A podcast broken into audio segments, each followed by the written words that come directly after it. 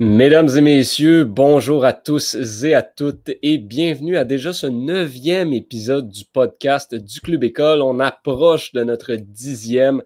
Euh, déjà, ça, fait déjà quand même assez longtemps qu'on est là.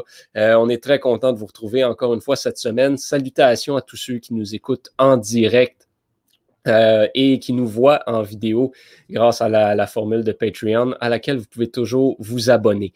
On a un panel très réduit aujourd'hui et euh, je vais en profiter euh, de ce panel réduit pour m'emparer du, du, nombre de records d'apparitions dans les podcasts du Club École. Donc, je vais égaliser la marque d'Étienne Boutier qui est pour la première fois pas là euh, aujourd'hui.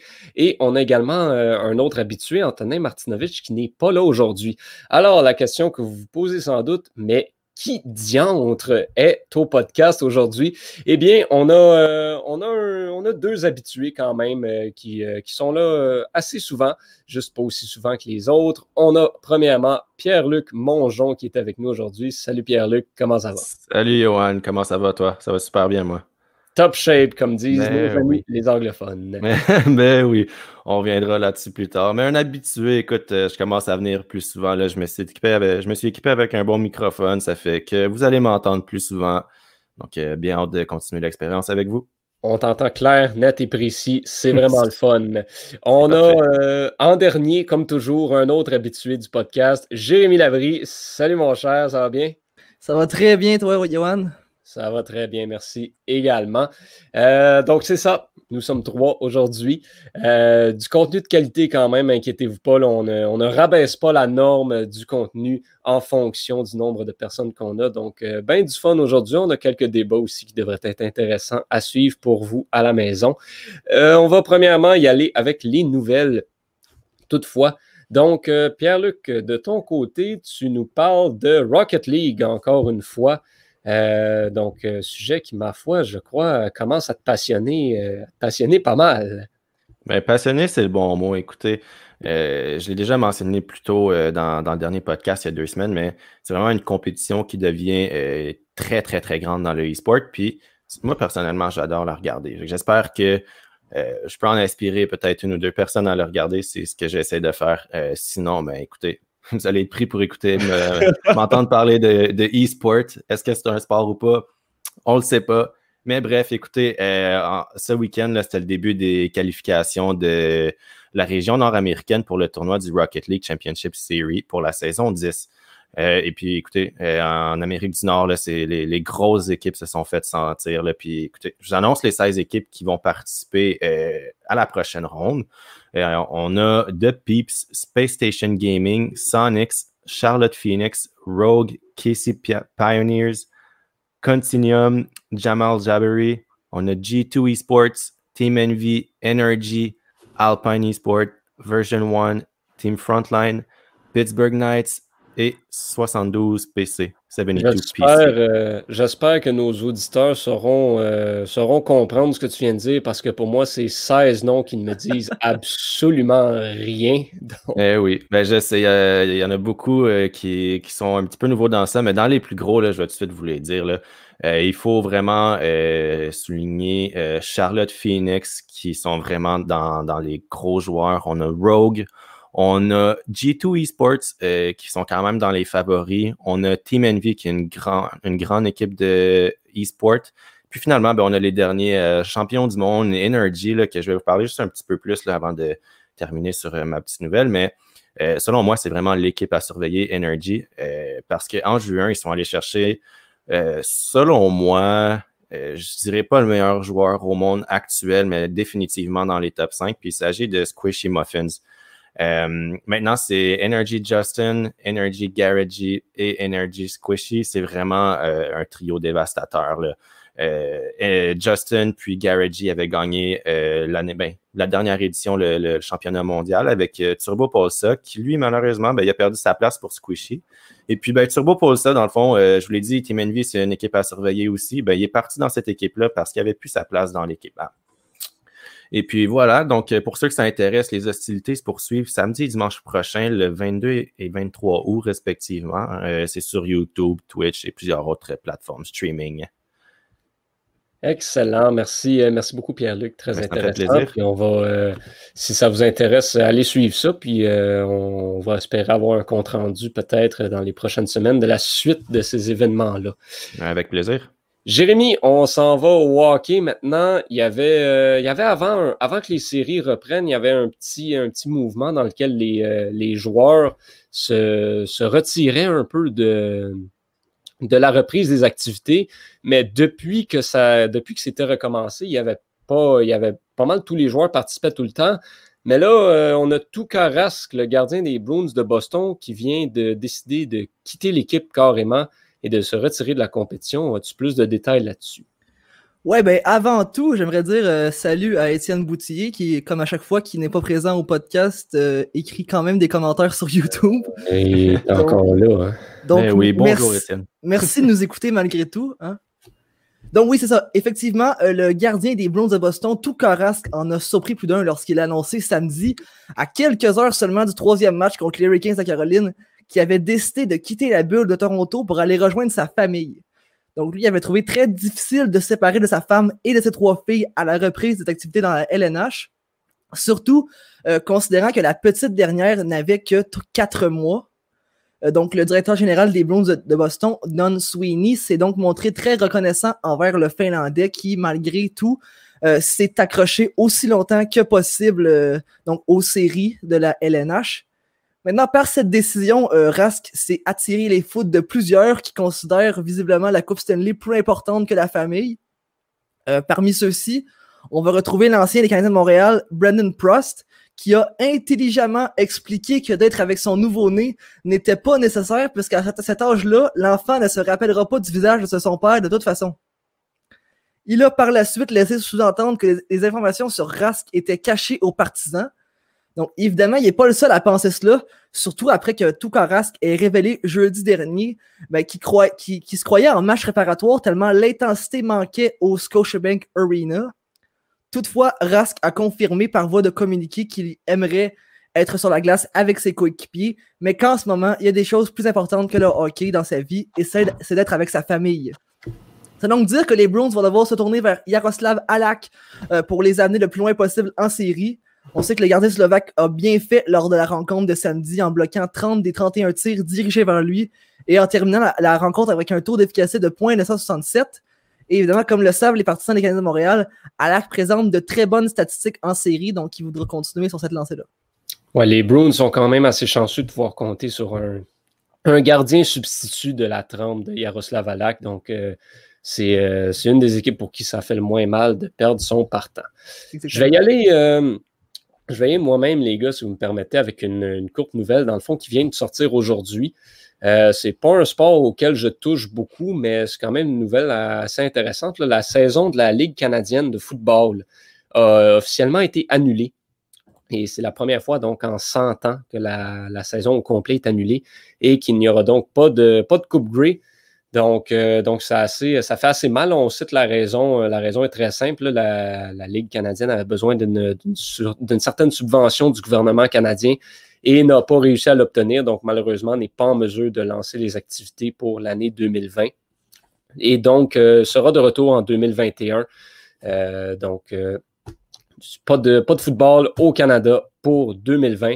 assez triste. Mais on sait qu'ils ont annoncé déjà le plan de revenir en 2021, donc ce sera à courte durée seulement. On va enchaîner avec, euh, avec vos chroniques, messieurs. Encore une fois, Pierre-Luc, on va commencer par toi. Donc, euh, donc de ton côté, Excusez-moi, pardon. Euh, excusez-moi, pardon, j'ai un petit peu de misère. Je suis un petit peu malade, euh, comme vous aurez peut-être pu le remarquer avec, euh, avec ma toux un petit peu. Mais toi, Pierre-Luc, donc pour ta chronique, ce sera sur la, défaite cuisante du FC Barcelone au soccer. On se souvient, en Coupe du Monde de 2014, l'Allemagne qui avait écrasé le, le, Brésil 7 à 1. Tout le monde en avait parlé comme c'était une des plus grandes dégelées de l'histoire du soccer. Là, c'est 8-2 que ça s'est fini ce match-là contre le Bayern Munich. Euh, mon Dieu, qu'est-ce que tu as à dire là-dessus? Mais écoutez, on n'a peut-être pas de football au Canada, mais on a quand même eu le droit à un toucher et à deux points euh, quand on fait euh, Le lancer qui nous donne deux points. Je suis désolé, je ne sais pas comment que ça s'appelle. Mais 8 à 2, les gars, écoutez, honnêtement, je vais être honnête avec vous, je m'attendais vraiment à une victoire du Bayern. Mais de là à dire 8 à 2, jamais, jamais j'aurais pu prédire ça. Écoutez, qu'est-ce qui s'est passé? Qu'est-ce qui s'est passé? Euh, c'est incroyable. Pour être franc avec vous, là, euh, je ne pourrais pas vous expliquer à 100% ce qui s'est passé parce qu'il y a tellement de facteurs. Mais chose certaine, c'est que j'aurais jamais pu imaginer euh, une telle humiliation chez le FC Barcelone. Puis, tu sais, pourtant, là, quand on regarde le, 11 de départ avec les, joueurs qu'il y avait, ça allait quand même très bien. Là. On était vraiment dans, avec les mêmes joueurs qu'à l'habitude ou près. Tu je pense à Samuel Umtiti, que lui était blessé, donc il n'a pas fait le voyage, puis entre-temps, il a attrapé la COVID. Mais est-ce de là à dire, est-ce que le fait qu'il ne soit pas avec l'équipe, ça l'a affecté? Moi, honnêtement, je ne pense pas. Qu'est-ce qui s'est passé, les gars? On va je vais le dire souvent dans ma chronique, qu'est-ce qui s'est passé, mais c'est vraiment la question qu'on cherche à savoir. Fait qu'on va essayer de, démystifier tout ça. Parce que pourtant, le match, il s'était bien, il avait bien commencé pour les Catalans oui, euh, ils ont, le, Bayern a inscrit un but dans les quatre premières minutes, mais trois minutes plus tard, euh, David Alaba il a marqué contre son camp. Fait que rendu là, c'est un à un. Puis tu sais, c'est quand même, je tiens à souligner, c'était vraiment un beau but contre son camp. Là. Euh, super belle déviation. Manuel Neuer, là, il, a vraiment été battu. Mais là, le Barça a vraiment eu ses chances dans les premières 20 minutes. Si je ne me trompe pas, il y a eu Messi qui a frappé un poteau sur un, sur un centre. ensuite, bon, mais il y a eu quand même plusieurs séquences offensives. Mais à partir de la 20e minute, c'est vraiment là que la dégringolade a débuté. C'était terrible. Euh, Ivan Perisic, euh, il a marqué euh, à la 21e. Serge Gnabry a marqué un peu plus tard. Puis Thomas Muller à la 31e a marqué. Ce qui fait que là, tu es à 4 à 1. Puis tu n'as même pas joué la première mi-temps. Il reste une heure de jeu. Je veux dire, c'est terrible. Là. Ouais, mais c'est pas impossible à remonter. Puis il y a bien une équipe qui est, connue pour ses remontées, c'est bien le, FC Barcelone. On se souvient contre le Paris Saint-Germain, il avait perdu le premier match 4-0 pour au final l'emporter 6-5 euh, avec le match euh, avec le match retour. Donc euh, il y avait quand même des chances de revenir dans le match. Là, pourtant, il ne s'est rien passé de leur côté. Ben, c'est ça. Il y avait des chances, mais là, ce qu'il faut savoir, c'est que cause de la COVID, mais dans le fond, la formule de Ligue des Champions a changé. C'est vraiment un match où tout se joue. Là. Est-ce qu'il y avait leur, chance de remonter? Peut-être. Pas, pas comme si tu avais un autre match où tu attendais deux ou trois semaines avant de recommencer à jouer. C'était vraiment pas le, même processus. Là, il faut que tu dises, il reste une heure, il faut qu'on marque, euh, faut qu'on marque minimalement trois buts. Là on sait, Barcelone, Barcelone peuvent le faire. Mais rentrer au vestiaire, puis que là, il faut que tu fasses trois buts, puis surtout que le Bayern, jouait très bien pendant ce match-là, surtout en première mi-temps. Mais en fait, ils ont joué bien tout le long. C'est difficile. Fait que là, tu reviens, euh, tu essaies de te, placer un peu sur le jeu. Euh, tu, vois qu'il y a une action qui se développe. Tu as Luis Suarez qui, lui, va aller marquer son deuxième, euh, le deuxième but de la rencontre à la 57e. Là, c'est 4 à 2. Là, tu peux faire une remontée. Là, c'est possible parce que tu as juste deux buts faut juste que tu sois vraiment bon défensivement puis que tu fasses un peu attention à couvrir tous les espaces. Fait que, on le sait, là, Messi, le, classique, Messi va marquer, sauver son club, c'est certain. Mais non, c'est dans les prochains instants après un but, c'est là que tout peut se décider. Mais cinq minutes plus tard, euh, Joshua Kimmich, euh, il a inscrit le cinquième but du Bayern. Puis c'est après une super belle séquence de jeu de Alfonso Davis, qui est notre joueur canadien honnêtement, il est super bon avec le Bayern. puis c'est vraiment un jeune talent qui, a explosé complètement. Euh, super séquence de jeu. Dans le fond, il a apporté le ballon de presque, de presque le milieu du terrain jusqu'au but avant de faire une petite passe. C'était magnifique. Écoutez, 5-2 les gars, qu'est-ce qui se passe après? Tu dis bon 5-2, tu, tu, perds 5 à 2, ça se respecte. Vous êtes d'accord avec moi, peu importe le, que ce soit au hockey ou au soccer, ça va. Tu sais, c'est un gros écart. Ta défense n'a pas été super bonne, mais tu sais, ça se respecte beaucoup mieux que le score qui s'est terminé. Fait que là, on arrive à la 82e, puis qui marque? Ben, c'est Robert Lewandowski. Et puis ensuite, ben, on a Philippe Coutinho qui en a ajouté deux dans les dernières minutes de, la rencontre. Puis petite parenthèse, là, Coutinho, en ce moment, il appartient encore au Barça. Euh, il est prêté au Bayern jusqu'au 31 août. Fait que non seulement, là, tu perds 8 à 2, mais le joueur que tu prêtes, il t'en rentre 2 en l'espace de cinq minutes. Dites-moi ce que vous en pensez, là, mais honnêtement, moi, je trouve que c'est gênant pour Barcelone. C'est assez, assez gênant et triste, en effet. Avant de, avant de poursuivre un peu, je vais t'interrompre 30 secondes pour saluer Étienne Boutier qui vient de se joindre à nous euh, en direct. Salut les gars. salut, mais comment ça va, Étienne? ça, va, ça va très bien. Johan, tu as commencé en disant que tu venais chercher, mon, tu venais égaliser ma, ma marque et, et, aller chercher Antonin aussi.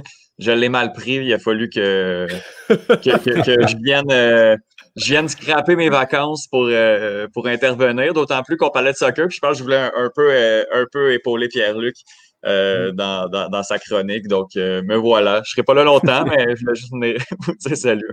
Ben oui, c'est supposé être une surprise, les gars. Mais là, je pense qu'Étienne se faisait impatient. Puis je pense que ça l'a pas mal dérangé. Qu'est-ce que tu avais dit au début, Johan? Ouais, je m'en excuse.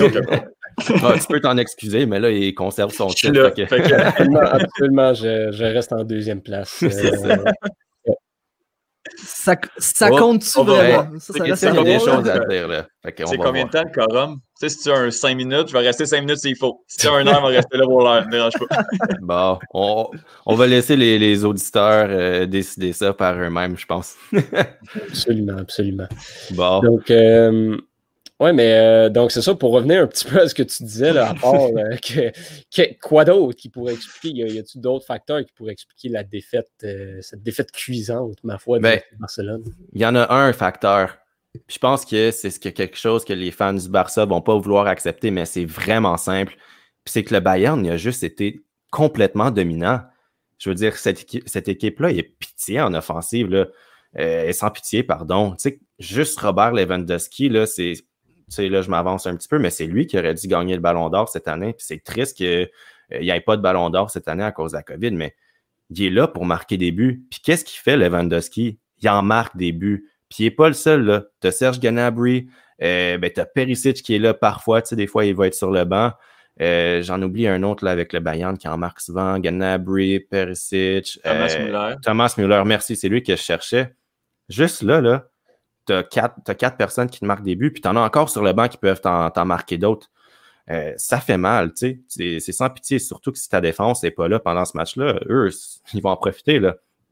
Puis, écoutez, euh, je vais aussi ajouter, pour ceux qui croient au karma, euh, je vais citer les déclarations d'Arturo Vidal, que lui, il, jouait au Bayern avant d'être transféré au Barcelone au FC Barcelone, pardon. Et puis, je, vais vous citer ce qu'il dit parce que c'est quand même très drôle. Avant, le match, il disait Je comprends le pessimisme, mais nous sommes la meilleure équipe au monde.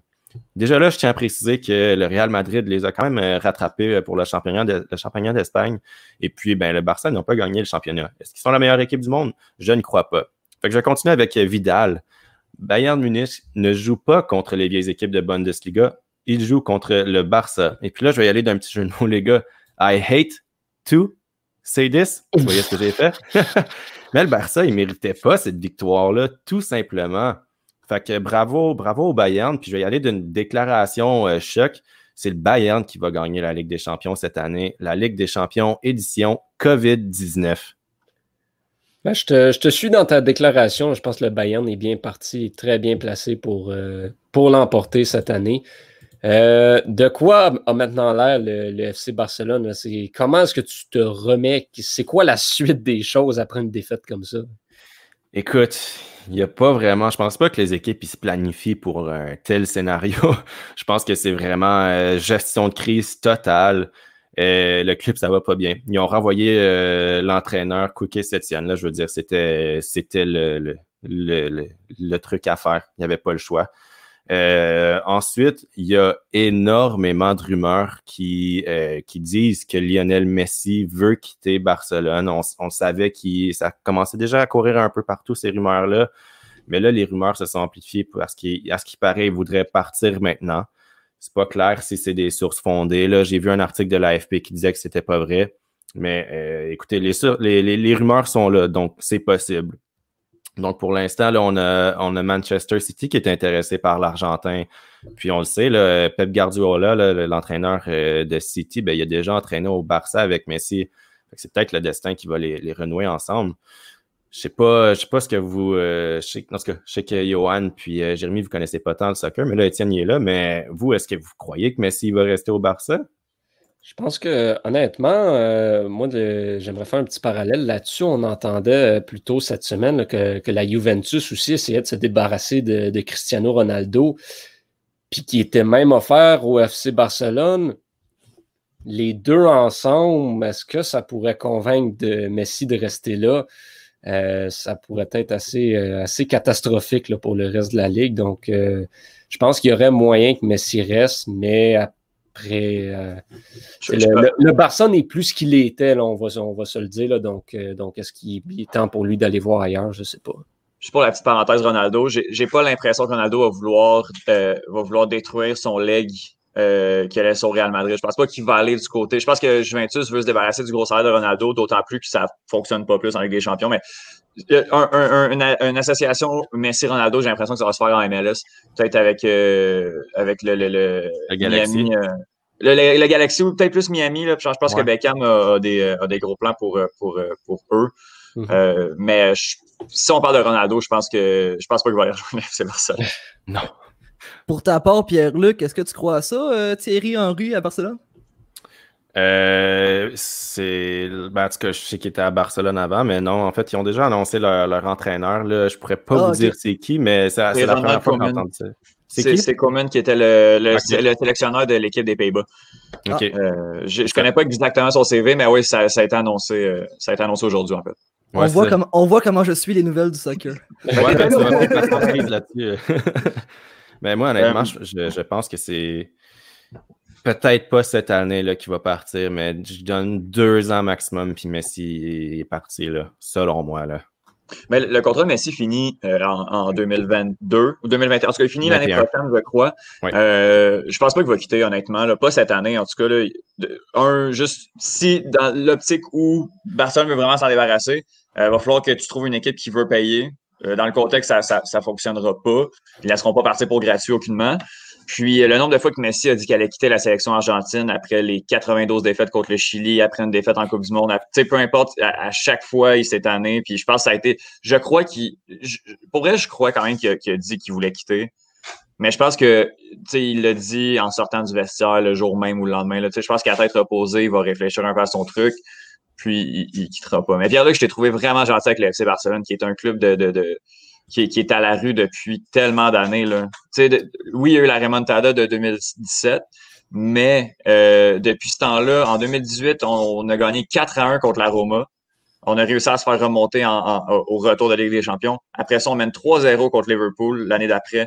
Corner taken quickly, puis on se fait battre 4 à 3. Ben, Origi, et Trent se sont occupés du FC euh, Barcelone. Et puis là, le 8-2. À chaque année, on se dit que c'est des points de non-retour. À chaque année, on se dit que Barcelone a atteint un niveau d'humiliation euh, impossible. Puis à chaque année, il ne se passe rien parce que euh, la direction en a rien à battre du sportif, parce que les joueurs euh, les joueurs sont dans le vestiaire, ils peuvent faire ce qu'ils veulent sans problème. Messi arrive en retard aux entraînements, puis qui arrive en retard aux entraînements, les gars s'en foutent. S'ils sont pas contents, le coach va s'en aller. On va en amener un autre, puis ça va changer. Puis ça fait tellement d'années que c'est comme ça avec la FC Barcelone que le 8-2 est juste logique.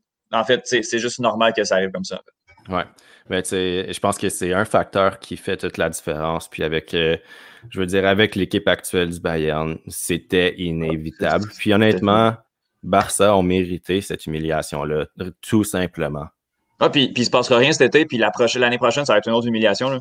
Je ne sais pas à quel point on va être capable de topper le 8-2, mais comme ça va arriver. Là. Il va y avoir quelque chose parce que si on fait rien, si personne bouge, si, si Suarez s'en va pas, si Piqué s'en va pas, Messi devrait quitter, à mon avis. Je, pense qu'il faut vraiment un renouveau, puis il faut revenir aux valeurs du FC Barcelone. C'est la formation, c'est les jeunes, c'est la, la. Maintenant, on achète des gars à 200 millions. Coutinho, tu en as parlé, le Coutinho a coûté 160 millions. Il est considéré comme le pire flop au FC Barcelone. On le prête deux ans au Bayern, puis il s'en vient nous en poter deux en fin de match. Ça Puis Coutinho n'aurait jamais dû être acheté. On aurait dû avoir un plan intelligent déjà pour le départ de Neymar. Puis y aller avec des, des jeunes de la formation, puis pas acheter des gars à la rue un peu n'importe comment, puis les foutre dans un système qui ne fonctionne pas du même style qu'Antoine Griezmann, euh, ça coûte cher, puis ça ne produit pas avec le FC Barcelone. Je pense que je pense que c'est ça le problème du Barcelone. Puis écoutez, je pense qu'on va enchaîner par la suite.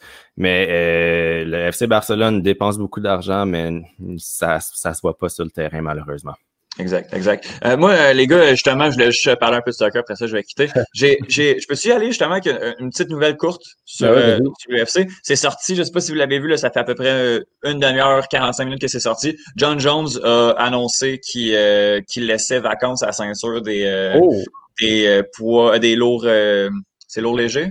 Oui, en tout cas, des, des, mi, des mi-lourds, mi-lourds, merci, des, des 205 livres, a annoncé qu'il, qu'il venait de la quitter. Euh, qui venait de la, laisser vacante. Il remercie. En fait, il, annonce un peu une retraite. Euh, il se retire, il remercie l'UFC et particulièrement les fans. Donc là, on n'a pas plus. On, ça a pris 15 minutes plus tard. Euh, la nouvelle a roulé un peu. Après ça, après ça, John Jones a affirmé que c'était une question de, de, salaire.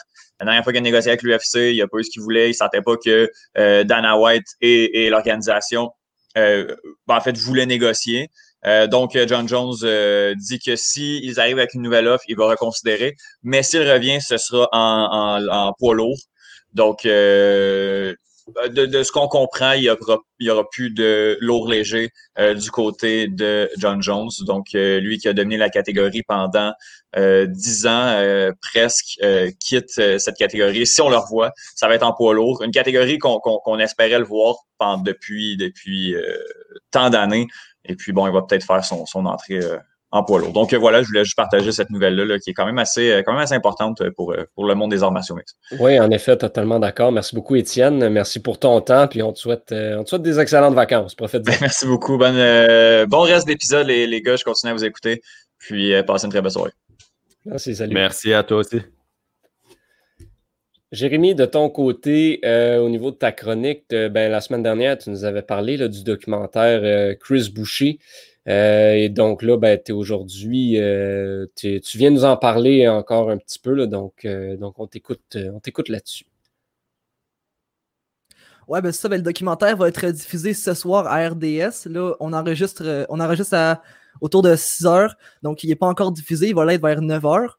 Mais, euh, mais en visionnant un extrait cette semaine, j'ai eu envie de faire quelques recherches euh, sur Chris Boucher. Là, euh, désolé pour les spoilers, mais l'histoire de Boucher est vraiment trop intéressante pour que je passe à côté. En même si vous aviez été abonné Patreon, vous auriez pu me supplier dans les commentaires de ne pas vous divulguer en avance l'histoire de Chris Boucher, mais vous l'êtes pas, donc les absents ont tort patreon.com slash le club école. Bon, ceci dit, euh, je me lance et vous allez voir que l'histoire de Chris Boucher, elle a vraiment rien à envier à celle racontée dans les grosses productions euh, sportives américaines. Donc, il est né en 1993 sur la petite île de Sainte-Lucie dans les Antilles. Puis à l'âge de 5 ans, il va déménager avec sa mère à Montréal-Nord pour rejoindre son père Jean-Guy Boucher, euh, qui est québécois. Donc, ses parents se sont mariés donc, à Sainte-Lucie et donc ils ont réussi avec le temps à avoir les papiers nécessaires pour pour faire, faire déménager sa mère à Montréal-Nord. Mais donc, à, 9 ans, euh, ses parents vont divorcer et à 15 ans, sa mère va aller vivre avec son nouveau chum. Euh, il va demeurer avec eux quelques temps, mais Chris, il l'aime vraiment pas. Puis le nouveau chum, il n'aime pas Chris, non plus. Donc, très vite, euh, le, nouveau copain de sa mère va chasser Chris de chez lui. Donc, Boucher va, devoir aller vivre avec son père. Mais là non plus, euh, il trouve pas la stabilité nécessaire à un adolescent de son âge. Euh, son père le trouve sans valeur. Euh, il arrête pas de lui, rappeler qu'il va réussir à rien dans la vie, que c'est un échec. Donc, évidemment, éventuellement, Chris Boucher va en avoir assez. Il va devenir qu'un simple passager chez son père, en se retrouvant parfois chez sa tante, parfois chez les amis ou parfois même nulle part. Chris Boucher, il va vivre toute sa jeunesse dans la pauvreté. Il va être confronté aux gangs de rue il dit avoir vu plusieurs personnes que, là je cite, là, tu les vois une journée et le lendemain, ils sont disparus. Hmm. Donc, toute cette instabilité-là va l'amener à quitter l'école à l'âge de 16, de 16 ans pour aller travailler dans un Saint-Hubert. Mais son temps, libre, il va le passer dans le quartier Côte-des-Neiges, sur le court de basket du parc Kent, qui s'appelle aujourd'hui le parc Martin Luther King. Il va vraiment se démarquer des autres joueurs, même s'il n'a jamais vraiment fait partie d'une équipe, donc, de 16 à 19 ans, sa vie va se résumer euh, à travailler comme cuisinier et plongeur au Saint-Hubert et le reste du temps, ben, être sur le court du parc Kent. Il joue au basket, mais là, euh, juste pour qu'on comprenne bien, il a 19 ans, puis genre, à part jouer au 21, il n'a pas fait grand-chose dans le monde du basket. Exactement, donc c'est ça. Ce qui va l'amener à, se rendre jusqu'à la NBA, c'est vraiment une simple décision qui a vraiment changé sa vie. Euh, en 2012, il se dit qu'il aimerait peut-être ça comme réussir comme il voit les gens réussir autour de lui, avec, avec de l'argent, avec une vie normale. Dans le fond, lui, il, voit pas, voit pas avec une vie normale. Il arrive chez lui, des fois, le, le frigidaire est vide, et ainsi de suite. Donc, il va voir sur Internet que l'Académie de basketball du Collège d'Alma organise des essais euh, ouverts à tous. Donc, il va tenter sa chance, même s'il ne croit pas vraiment que ça va mener à quelque chose, mais regarde, il s'essaye quand même. Il va sur Internet, il complète son application. Chris Boucher, ailier, 6 pieds 8 pouces. Là, lorsque Igor euh, Ruigema, j'espère que je le dis comme du monde, qui est entraîneur au collège d'Alma, va recevoir le courriel, regarde, ça passe dans le beurre, il croit pas à ça. Il peut pas, il peut pas croire que Boucher mesure vraiment 6 pieds 8 pouces puis qu'il joue pas au basket. Là, à, à, ses yeux, à lui, Boucher, il a sûrement voulu écrire 5 pieds 8 pouces, mais il s'est trompé, il a écrit ça à sa place. S'il était vraiment aussi grand, Rigema est, sûr qu'il l'aurait déjà remarqué. Donc, il répond pas au courriel. Puis, à l'automne 2012, euh, Boucher réussit à avoir un spot dans une équipe euh, qui joue un tournoi dans le quartier de la Petite Bourgogne à Montréal. Un spot qui est libre, donc il le prend, il va jouer là. Et Igor Rugema va être là. Il va voir Chris Boucher euh, marquer une quarantaine de points sans problème devant des joueurs qui, sont habitués de jouer dans une équipe. Là. Et le coach n'en revient tout simplement pas. Rugema, il va aller le voir, il va lui dire Fait que t'existes vraiment finalement? Donc, il va le recruter pour l'académie. donc, il va offrir la chance à Chris Boucher d'avoir une stabilité et c'est ce qui va vraiment le permettre d'exploser. Donc, Chris Boucher n'aura plus qu'à se préoccuper du basket et rien d'autre. Bien qu'il n'ait jamais pris part à un entraînement auparavant, dès qu'il arrive au collège d'Alma, Chris Boucher est une véritable éponge il va gober et maîtriser tout ce qu'on lui apprend très rapidement. Donc, euh, dans le documentaire, il dit qu'à son arrivée à Alma, et je encore, il dit il n'était pas, pas bon, il a dû travailler fort, il avait deux pieds gauche, il avait pas de main droite et pas de main gauche. Donc, on voit un peu le niveau. Pourtant, seulement un an après avoir fait son entrée au collège d'Alma, il va se retrouver à jouer aux États-Unis dans le Junior College du Nouveau-Mexique. Il va même terminer la saison 2013-2014 avec une moyenne acceptable de 11,8 points et 6,7 rebonds euh, par match. Mais il n'a pas l'impression d'être dans la bonne chaise puis de s'épanouir vraiment au Nouveau-Mexique. Donc, il va suivre un de ses amis au Northwest, au Northwest College, qui est un autre junior college qui est situé à Powell, au Wyoming. Donc, euh, pour vous expliquer, le junior college, c'est un peu comme les cégeps qu'on a ici, là, ça, ça très fort à l'université. Mm-hmm. Et cette, décision-là, c'est certainement un tournant dans sa carrière. C'est à Northwest, à Northwest College qui va s'imposer comme une vedette du circuit euh, des Junior College. Il va finir la, sa première saison avec une moyenne par match de 22,5 points, 11,8 rebonds et 4,7 blocs. Il va être nommé joueur par excellence de sa conférence et de tout le circuit des Junior College. Mais Boucher, il comprend pas ça.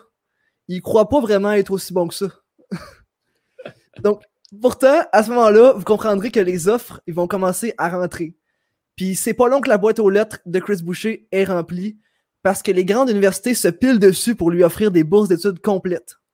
Il va recevoir des offres de TCU, euh, de Minnesota et de Texas Tech notamment, mais Chris Boucher va décider de se tourner vers l'Oregon pour poursuivre sa carrière.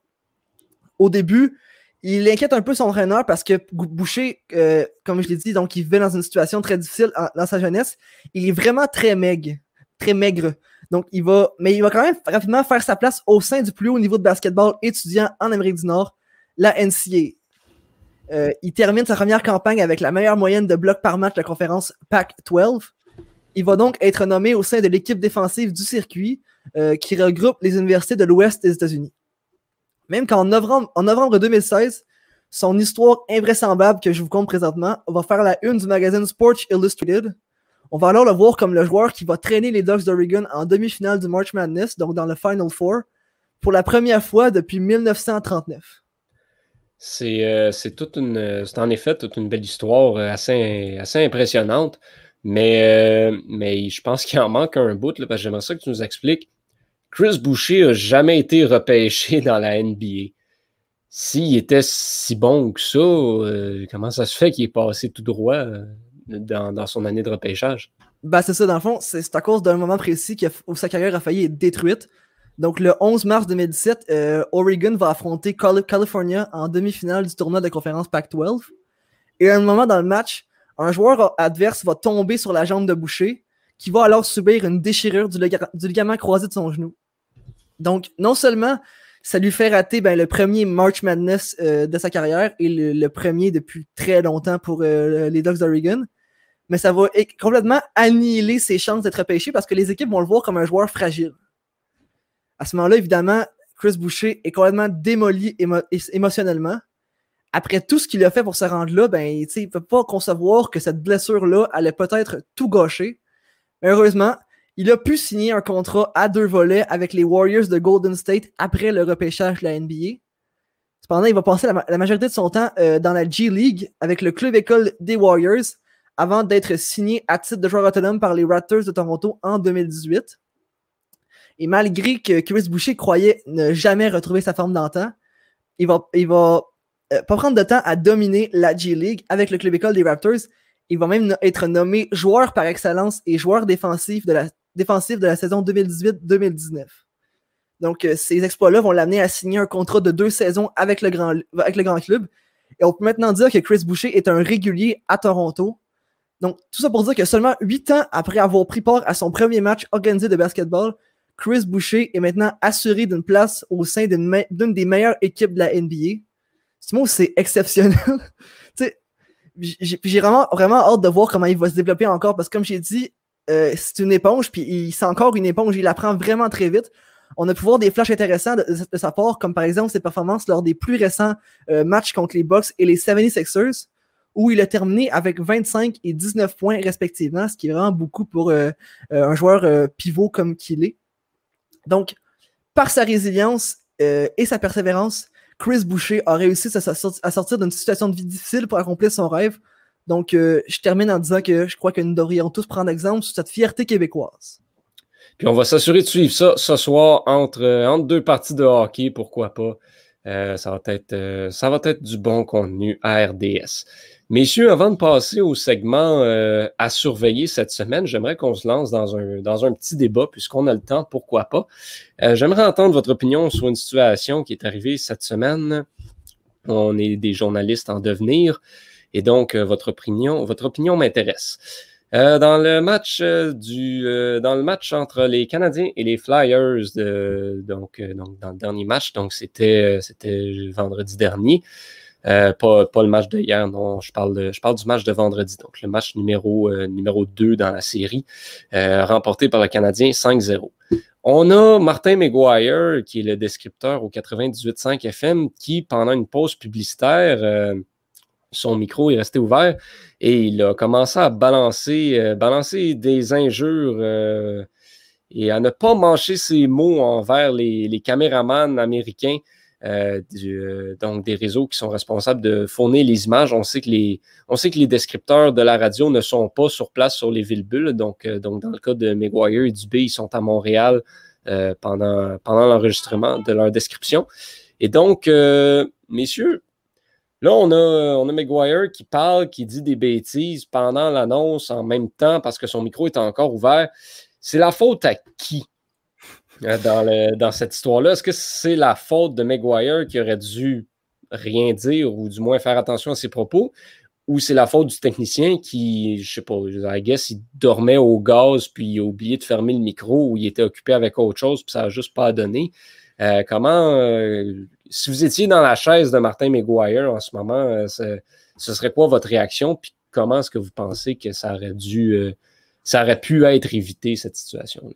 Ben, moi, être dans sa chaise, euh, je, vais être honnête avec toi. Euh, tu es en onde. oui, tu t'attends à ce que ton micro soit fermé par ton réalisateur. Puis, euh, moi, personnellement, le boost qu'il y avait juste les, injures envers le plan de caméra, je veux dire, on aurait pu trouver ça à la limite drôle si c'était juste ça, mais j'ai l'impression, en fait, j'ai pas l'impression, il y a vraiment dépassé une ligne euh, quand il disait qu'il voulait battre le mhm. réalisateur américain. Moi, j'ai trouvé que c'était la goutte qui faisait déborder le base. Parce que, tu sais, si c'était juste euh, les injures, tu sais, à, la limite, euh, pour moi, ça passe. Tu sais, à qui la faute maintenant? Je veux dire, nous, quand on, quand on travaillait avec la radio, c'était le réalisateur qui s'en occupait. Puis je pense que c'est la même chose dans le milieu professionnel. Donc, euh, je pense pas que c'est de la faute à Martin McGuire euh, d'avoir fait ça, à moins que ça soit son rôle de fermer son micro à chaque fois. Mais selon moi, c'est pas ça. Donc, c'est dommage. Je sais pas euh, qu'est-ce qui va se passer après ça. mais bon, c'est une erreur qui va, qui va lui, lui rester collée à toujours, ça c'est sûr. Là.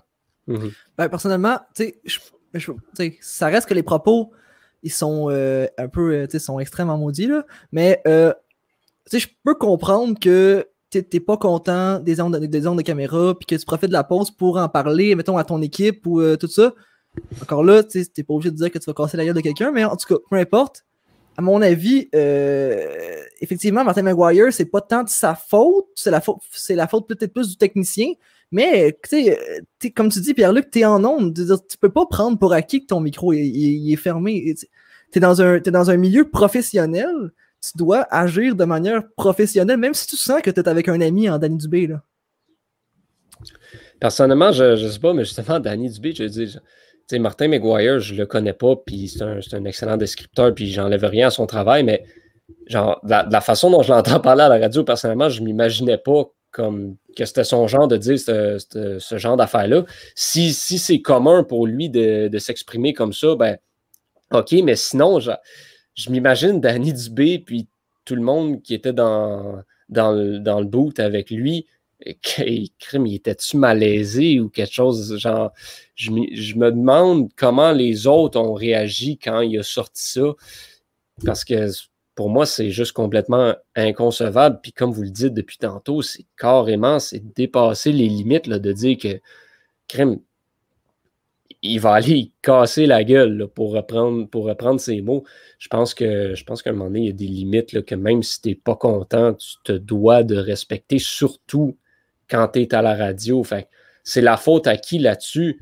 Je pense qu'il y a un peu de la faute des deux. Il veut, veut pas. Le, technicien le technicien dans la régie, c'était sa job de fermer le micro probablement. Il ne l'a pas fait. Donc, c'est sa faute qu'il y ait des paroles qui soient sorties pendant l'annonce. Mais là, après ça, je pense qu'il faut que McGuire fasse attention aussi. Puis tous les descripteurs, euh, en général, fassent attention à ce qu'ils disent en tout temps parce que l'erreur peut arriver. Puis, chose certaine, je pense que Martin McGuire a appris de ça. Puis, je suis pas sûr qu'il va reparler de la sorte dans, les futurs, euh, dans les futurs enregistrements. Là. Je ne sais pas ce que vous en pensez. Ben, J'aime bien le point de vue de Étienne. Effectivement, l'erreur professionnelle n'est pas à McGuire, mais maintenant, malheureusement, on, sait quel genre de personne que, c'est autour de ses collègues. Je veux dire, il est un peu violent. C'est très violent ce qu'il a dit. Là.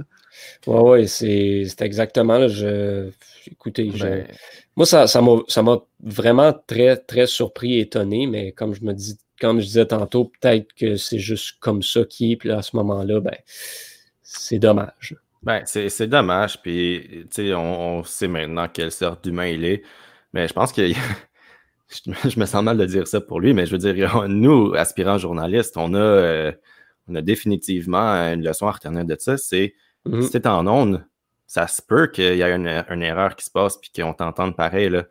Fait que genre, qu'est-ce que tu fais quand tu es en onde? Ben, tu gardes une petite gêne, puis c'est tout. Puis tu t'évites beaucoup de troubles avec ça, c'est sûr. Puis au final, euh, c'est dommage parce que c'est pas, pas de sa faute qu'on l'ait entendu.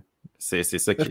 Ouais. Vas-y, Jay. Je pense qu'il faut, faut comprendre aussi qu'il y a beaucoup de journalistes sportifs qui sont un peu partisans. Je veux dire, c'est quand ça va mal, mettons pour le Canadien ou peu importe, je sais que ça rapport avec ce que McGuire a fait, mais en tout cas, peu importe, ça, ça sacre je veux dire, dans, dans, dans les. Euh, dans la passerelle de presse, je veux dire, les, les, les, les journalistes, on n'est pas, pas pareil en ondes euh, puis euh, en dehors des ondes, mais des fois, il faut réussir à penser au fait que ça se peut que les gens éventuellement s'en rendent compte. Tu es devant ton micro, tu es en ondes, il faut que tu fasses attention à ce que tu dis. Puis, oui, c'est sûr que il y en a qui sont plus partisans. Je veux dire, Martin McGuire, sa job, c'est de décrire les games du Canadien en faveur du Canadien. Fait oui, il est un peu partisan, mais il est payé pour ça. Mais je pense qu'il faut quand même que tu fasses attention justement. dès que tu es devant le micro, euh, tu dois te garder une gêne. Puis quand tu seras, euh, quand tu seras à la cantine, euh, tous les deux, pas de micro, pas de caméra, tu te diras bien qu'est-ce que tu veux, mais en attendant, tu as quand même un certain devoir de réserve professionnelle. Eh oui. par rapport à ça. Ben oui, ben, puis moi, je suis curieux de savoir aussi qu'est-ce qui va se passer avec. euh, ben, qu'est-ce que l'Ombudsman va faire là-dessus? Est-ce que. Puis même, qu'est-ce que. C'est 98.5, c'est ça? Euh, qu'est-ce qu'eux vont faire? Ils savent que c'est une erreur de, de régie, mais les gens, ils l'ont entendu. Qu'est-ce que tu fais dans une situation comme ça? Là? Ben, tu sais, ils se sont excusés à deux reprises. Honnêtement, je- moi, je pense pas que ça va aller plus loin que ça, là, personnellement. là. Je- Non, c'est ça. Peut-être, en tout cas, je sais pas, là, c'est une hypothèse, mais peut-être qu'il va y avoir une petite enquête juste pour les propos qu'il a dit qu'il voulait battre le réalisateur américain. Euh, mais c'est c'est ça, je pense que s'il n'avait pas dit cette section-là, euh, je pense qu'on en parlerait moins, en fait. Parce que juste les, les blasphèmes, selon moi, tu sais, on aurait pu en faire un- un- une petite blague avec ça au final. En tout cas, je veux pas trop me prononcer là-dessus, mais pour moi, c'était pas. C'était pas. euh, c'était pas un problème, là, tu sais. Ben, c'est ça, tu sais, je pense que je pense qu'il a été très chanceux de dire juste ça, c'est juste avec des guillemets, là, de dire juste ça, parce que s'il est allé sur quelque chose d'encore plus hain- haineux que ça, là, ça aurait pu être compliqué pour sa carrière. En même temps, il a dit quelque chose que, à part, mettons, de battre le réalisateur, là, le reste, les caméras aériennes, je pense que personne n'aime vraiment ça, là. Je veux dire, on s'entend là-dessus, là. Non, c'est ça. Puis quand, tu sais, faut, faut se mettre dans le contexte un peu comme je disais tantôt. Eux, c'est juste ça qu'ils ont. Fait on en parlait, on en parlait un peu avant, avant le début de l'enregistrement. Quand avec la caméra aérienne, le gars qui est dans le coin, tu le vois pas son numéro, tu n'as aucune idée c'est qui. euh, si tu vois mal ou je sais pas. Exact. Ben, c'est dur de voir la rondelle là aussi. Là. Le, Tu sais, le c'est joueur tellement à la petit, là. rondelle, Ben oui. je pense qu'elle est dans cette zone-là. C'est pas, euh, c'est pas toujours l'idéal, on, on en convient là-dessus. Bon, mais messieurs, opinion très intéressante. On va passer au dernier segment de dernier segment là, du podcast qui est euh, qu'est-ce que vous allez surveiller cette semaine? Avez-vous un événement sportif ou un match quelconque ou une série de matchs, des matchs euh, ou un tournoi quelconque qui vont, euh, qui vont retenir votre attention au cours de la prochaine semaine, à commencer avec Pierre-Luc? Ben oui, écoutez les gars, vous le savez qu'est-ce que je vais vous dire. C'est pas une surprise à ce stade-là, mais moi je vais écouter euh, le deuxième week-end des qualifications nord-américaines. Mais en fait, c'est plus les qualifs, là, mais c'est plus comme le tournoi qui débute. Euh, mais non, non, mais moi je, je- je suis un grand fan de Rocket League, puis je vais continuer à vous écœurer avec ça, euh, les gars du podcast. Et puis les gens à la maison, si ça vous écœure, je suis désolé, mais moi j'aime bien ça. Puis j'espère que j'espère en faire apprécier au moins un ou deux là-dessus. Là. Euh, très belle compétition. Donc, euh, équipe à surveiller, euh, je vous l'ai dit tout à, tout à l'heure, mais on va surveiller euh, Energy, qui, selon moi, là, c'est, ils sont bien partis pour avoir un deuxième championnat de suite. Excellent, merci beaucoup. Et Jérémy, de ton côté, qu'est-ce qu'on regarde cette semaine? Ouais, ben, un classique en mardi 15h, euh, quatrième match. Euh, c'est ça, quatrième match? Ouais. Troisième. Ouais, quatrième match. C'est ça, quatrième match, la série Canadien Flyers. Euh, donc, c'est un, c'est un, c'est un, c'est un must-win pour les, les Canadiens. Là. Tu veux vraiment pas te placer en situation de, de 3-1 pour l'adversaire. Donc, euh, voilà, je vais être à l'antenne de TVA Sport. Excellent, merci beaucoup de mon côté. Euh, je vais regarder aussi le hockey. On continue de suivre le hockey cette semaine. Euh, vous le savez, comme je l'ai mentionné la semaine dernière, moi je suis plus un partisan des séries de l'Ouest. Euh, donc, je vais suivre beaucoup. D'ailleurs, en- pendant qu'on en parle, l'Avalanche mène présentement 3-0 sur les Coyotes de l'Arizona. Donc, ça s'enligne. Ça s'enligne pour être une avance de 3-1 dans la série pour Colorado. Mais il y a également une série que j'affectionne particulièrement, les Blues contre les Canucks. Donc, euh, les Blues qui ont évité de, faire face à l'élimination aujourd'hui avec une, victoire en prolongation hier. Mais là, match numéro 4 aujourd'hui. Est-ce qu'ils vont créer l'égalité ou est-ce que la jeune équipe de Vancouver va une fois de plus causer la surprise et prendre les devants 3 à 1 dans la série? Ça reste à voir. Donc, euh, beaucoup de hockey à venir.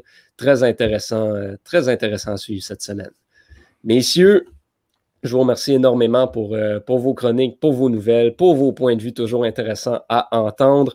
Euh, Jérémy Labrie, merci beaucoup. Pierre-Luc Mongeon, merci beaucoup. Toujours très agréable de vous parler. On vous remercie également à la maison qui nous écoutez euh, aussi fidèlement chaque semaine. Si c'était votre première fois avec nous, n'hésitez pas à aller écouter les épisodes du passé et on souhaite vous revoir dans les prochaines semaines. On vous donne rendez-vous d'ailleurs la semaine prochaine pour le dixième épisode déjà du podcast du Club École. On va essayer d'être un petit peu plus nombreux là, pour souligner ce dixième anniversaire-là. Et sinon, ben, portez-vous bien, euh, portez-vous bien à la maison. Merci à ceux qui nous ont suivis en direct. On se reparle la semaine prochaine. Bonne semaine à tous. Ciao.